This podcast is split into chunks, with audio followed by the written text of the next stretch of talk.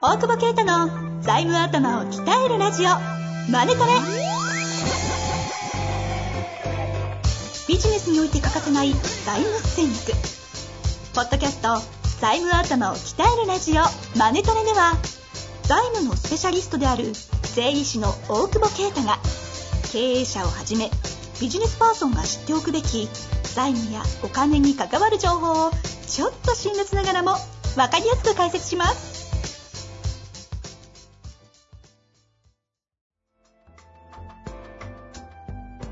こんにちは、遠藤和樹です。大久保啓太の財務頭を鍛えるラジオ、マネトレ。大久保先生、よろしくお願いいたしまおす。願いします。なかなかな。 収録風景ですね。 大久保先生、床にあぐらかく。いやいや、ここでね、 だってマイク持ってさ、やったら音がブレブレ で、そうそう。仕方なく 床で、大久大久保先生、これ、あの、なんていうんですか、マイクの持ち方、ラッパーみたいに持つ から。うるせえって。そっち段ボールだからいや、ね。そう、あのリこリスタートでございます。うリスタート。リいスターいトね、なんかね。段ボール机にマイク。これもう学生感すごいよ。 ガガレガレージからのスタートって感じ。普通にズームでやれよ、みたいな。 まあ移動ね、結構できるからね。ですね。ね、GoTo キャンペーンでね。そっちえ あそっちの話ね。あれいいんでしょ、出張行っても。見たでしょね。あの、法人と分かれてますからね。そうそう、なんかハイアットとかで楽安く泊まれた。いや、そうそう。だから、あれさ、上限あるけど、そうそうそう。基本35%じゃないですか。なので、あそうか高い方がいいんですよね。そうだよね。なんか、ビジネスホテルがちょっと安くなるよりね。そうそうそう。そう、めちゃ安かったよ。泊まっ使ったんですかまあ行ってないんだけど、予約してたら、こんなに安く行けんのみたいな。確かに確かに。そう。あれ、よく仕組み分かってないんですけど、35割で泊まれて、その残りの15 15%ぐらい、また別で何かしらの話なんか返ってくるんですよね。でもまだなんかやってないよ。そうそうそうそう。そうだよね。あとえなんか、地域で使えるのかじゃなかったっけなんかその辺がちょっと情あ報んまり俺じゃあ喋んなよ、裸みじたいな。でもあれでしょなんか新幹線はダメでしょあ、そうなんです。ダメなのいいのかな割引とか言ってたら、 ちょっと待って、情これ報がおいい加互減い、だおお互いもしかして、 ちゃんと知らない本で当喋にりだ知らっない、喋情報じゃないっていう。よたた。。いや、これはよただ。あ だっていや、新幹線で名古屋往復した方が高えなみたいな感じだったもんあ。変な話。その、航空券のツアーで、はいちょっはいとさは行くより。だかい。なるほどね。ら多分い、普段だったら一泊とかの料金で、2泊ぐらいはハイアットとか、航空券ついてみたいな。そうか。ええと思って。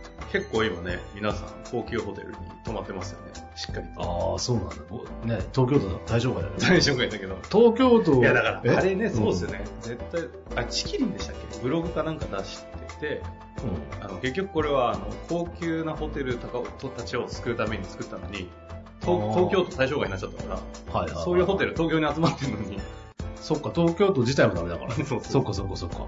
使えないんで、制作ずれたな。ね東京の人もね、お金持ってる人多いだろうからね。ななんで彼らが使わない金持ってるのに千代田区12万もらえるんでしょあれね。俺12万もらうために住民票移すか横浜のままでしょうかすげえな。ちっちゃなんけど、ちっちゃ GoTo の方がでかかった。いや、なんかムカつかない12万普通にもらえんの。いいやいや、引っ越し代の方が高い。や いや、住んでるから。住民票移そすうかそうかか、千代田区か。そうそうそう。本当だ。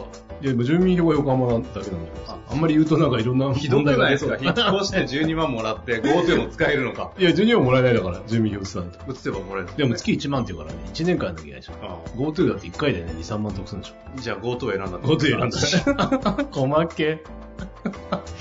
俺ほんとどうでもいいと思ったのに、予約するときに割引額ポッて出るといは、いちょっとやっぱなんかお得感出るよね。いや、あれ、あの、その場で計算してプリって安くなるじゃないですそか。うそう、プリってね。プリって安くなるじゃない。 あれいいよね、なんか。思わずね、あおうかんあかんあかん。 よたに花が咲きそうなんで、質問いきます。えーはい今日の質問ですが、えーと、経営者、一応経営者という肩書きでいただいております。えーご質問です。先輩にそそのかされて、年商800万の個人事業主ながら法人化をして税理士を探していましたが、紹介された税理士が顧問料1万円、基調代行が2万円、決算申告書の作成が15万と言われ、年商に対して高す高すぎる気がしています。大久保先生、助けてください。 質問最後、雑っ何すいや、でも、ありがちな。ありがち。な、高い。なんで会社したんだろう。そうそう、重なっちゃったから。個人でよかったんじゃねえかっていう気がするけど。個人だったら、普通に、そうか青色だ、みたいな感じで、やっとけばいいのか。別に適当にやっとけばいいじゃん。税理士ですよね。 いや、わかんないけど、なんでみんな初めに税理士必要だと思ってんだろうねっていう感じがしないやー、それ言われると、いなんか、おも思わずね、昔。 あのおめえなんで税理士いらねえだろって言われた経験が大久保先生にあるん で、この質問はすごい親近感湧きますけど。どうなんだろう。でも、まあ、まあでも分かってほしいのは、あれだよね。そのぐらいの年商でも、例えば年商3000万でも、まあ、ビジネスモデルによって違うよね。その桁が大きくなったからって、必ずしもね、会計が難しいかどうかとか、まああー問題は出やすいって意味では売り上げに応じてこう決まっていくっていうのは、ある程度うちもそんな感じだけど、はいはいはうん逆にでも、ちっちゃい方が手間かかるって問題も実はあるんですしね。い。なんでですかいや、なんか、わか人によるけどさ、別に一桁変わったからって、あんまり処理変わらなかったりするじゃん。あーうんまあ人も雇わないで、どうなんだろう、そんな状態でやってんのに税理士いるかって問題はあるんじゃん。法人だとね、どうしても、あの、決算難しいからね。なるほど。あれ多分税理士を食わせるためにあんな難しくしてると思う。ああ、そういう意味ね。信号書はねうんえ、さすがに自分でやろうとすると無理ですかいやーもう俺も作れないかそもそ も ら。いやいやいや、 難しいんじゃないいや、そうなんだ、やっぱり。だから、そう、法人化するのに、そもそもそのコストをね、見越してるかどうかってのあるよね。個人なら、正直、適当とは言わないけど、ええだって経費集計すりゃいいじゃん。はいは何を求めてるかだね。結構やっぱその手の、金額もそうだけどさ、話があるよね、その、税理士さんが何もしてくれないとか。い。うん。いや、でもいろいろいろ胸が痛 いですね。 まあ何もしない人もいいんだろうけど、いや、はいはい。ねえでも会計まとめてることにこんな金払っていいのかとかね。あまあでもい、ちゃんと分解した方がいいよね、何を求めてるのかね。安心料なのか、ね、それとも税務手続きなのかさ。あ。これ、こ顧問料じゃないですか。うんで、ちょっとよくわかんないですけど、顧問料っていうのが何か。で、基調代行ですよね。これは月次の多分計算ですよね。領収書集めたりすそうそうそう。る。で、決算申告書はまあ難しい作るやつ15うん。 確かに。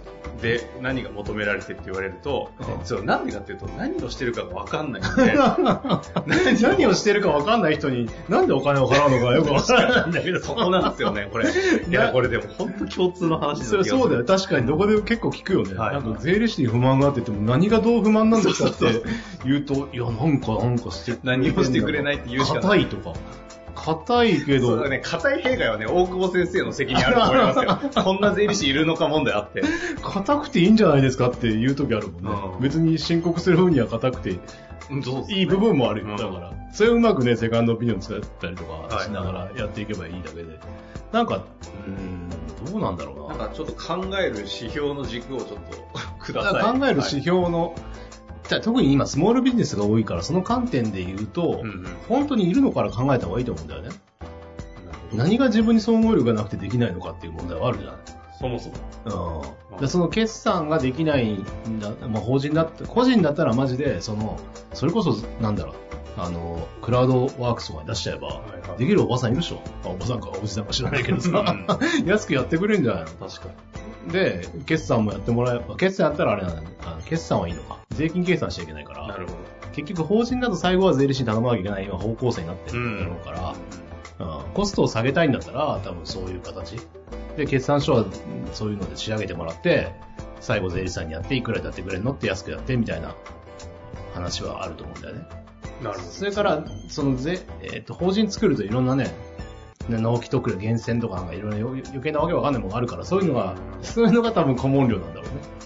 ど。確かにね。うんあの、ちょっとわかんなくて聞いたり、こそのうそ書う類、いつ、どうすればいいんです かみたいなやつですね。そうそうそううそれが多分いわゆる税務顧問料だと思うんだよね。んはいはい。で、結局だからもう一歩進んだ提案がないとかっていうのは、果たして料金に含まれてるのかどうかっていうのを、正直、あれじゃない。うん金額にもよるけど、そこが載ってるのか載ってないのかとか、財務のコンサル的なことをしてくれないっていうけど、そんな契約してないじゃんっていう。はいはい。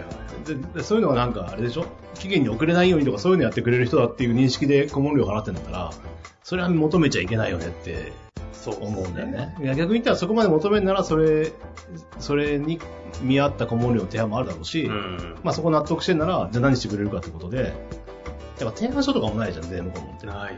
みで、俺ら作ってんだけど、あんま見てくんないんだよな。こっちの問題か。いや、ななんか、いやいや、普通作ってないよ、でも。だって、あそうだってなんとなく税務顧問じゃん。だから税理士側もなんとなくじゃん。帳作ってあげて、申告してあげてっていうのが、なんとなく普通にやってるモデルだから、うだかん。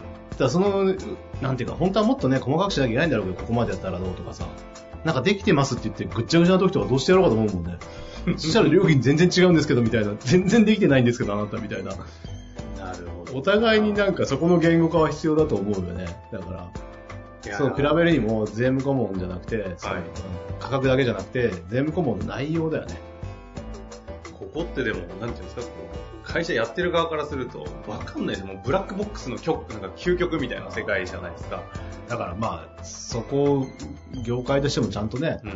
銀行アドバイスしますとか、銀行の紹介しますとかっていうの、俺らは書いてるけど、なるほど。確かに書いてるの見たことありますね。ううんん。それ、だから顧問料高いよっていう。はいただ、戦うよっていう話なんで。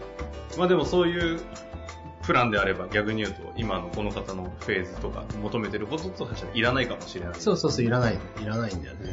ん。それをなんで見てくんないって言われちゃっても困っちゃうっていう問題も実はあったりして。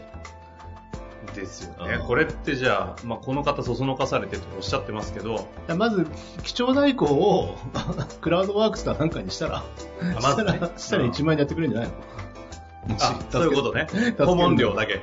と。だから800万だとさ、消費税ないじゃん。1000万以下だと。ほんとそこ。消費税あるとじゃあちょっとめんどくせえなって感じがする。ちょっと待って、その辺もよくわかんないですよね。そんな違うんですかやっぱ仕分け一個一個にね、消費税がどうなってるかって考えなきゃいけないじゃん。あーまあ適当に打ってると結構間違えてるから。まあ間違ってもいいよって人はいいんじゃない ?8%、10%とかも出てきちゃったから。 8%、10%出てきたからもう、その、関係ある職種だったりとかって、もう外食の仕分けが何せ大変だったもんね。あー大変そう。いや、本当やめてほしい。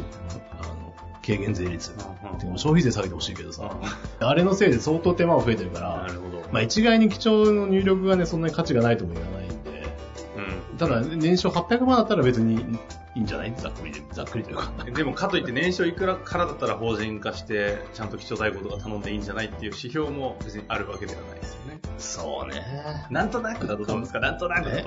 肌感。肌感どうでも、いや、でもね、年賞低い方がね、申し訳ないけど、多分頼まなきゃいけない感じなんだと思う、忙しいし。そうそういうことね一人とかやってんじなゃん。。そうそうるそほう。経理とか雇えないからさ、ど逆にね。あー難しいいね。や、この辺結はね局だからこうやってね、みんな苦しむんですよね、こ こ。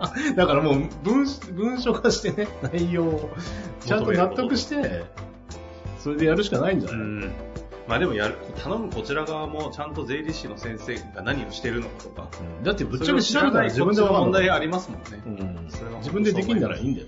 頼まなくて。じゃあ、というわけ で、しょうがない。利権なんだ、 これは。そうなんですよ。いきなり木に振りますんでこれ利権だから。出たばっ仕ち方ない。ありがとうまあ、というわけで、はい今日のあたりはここで終わりたいと思います。国語先生、ありがとうございました。ございます。本日の番組はいかがでしたか番組では大久保携帯の質問を受け付けておりますウェブ検索で「税理士カラーズと入力し検索結果に出てくるオフィシャルウェブサイトにアクセスその中のポッドキャストのバナーから質問フォームにご入力くださいまたオフィシャルウェブサイトでは無料メルマガも配信中ですぜひ遊びに来てくださいね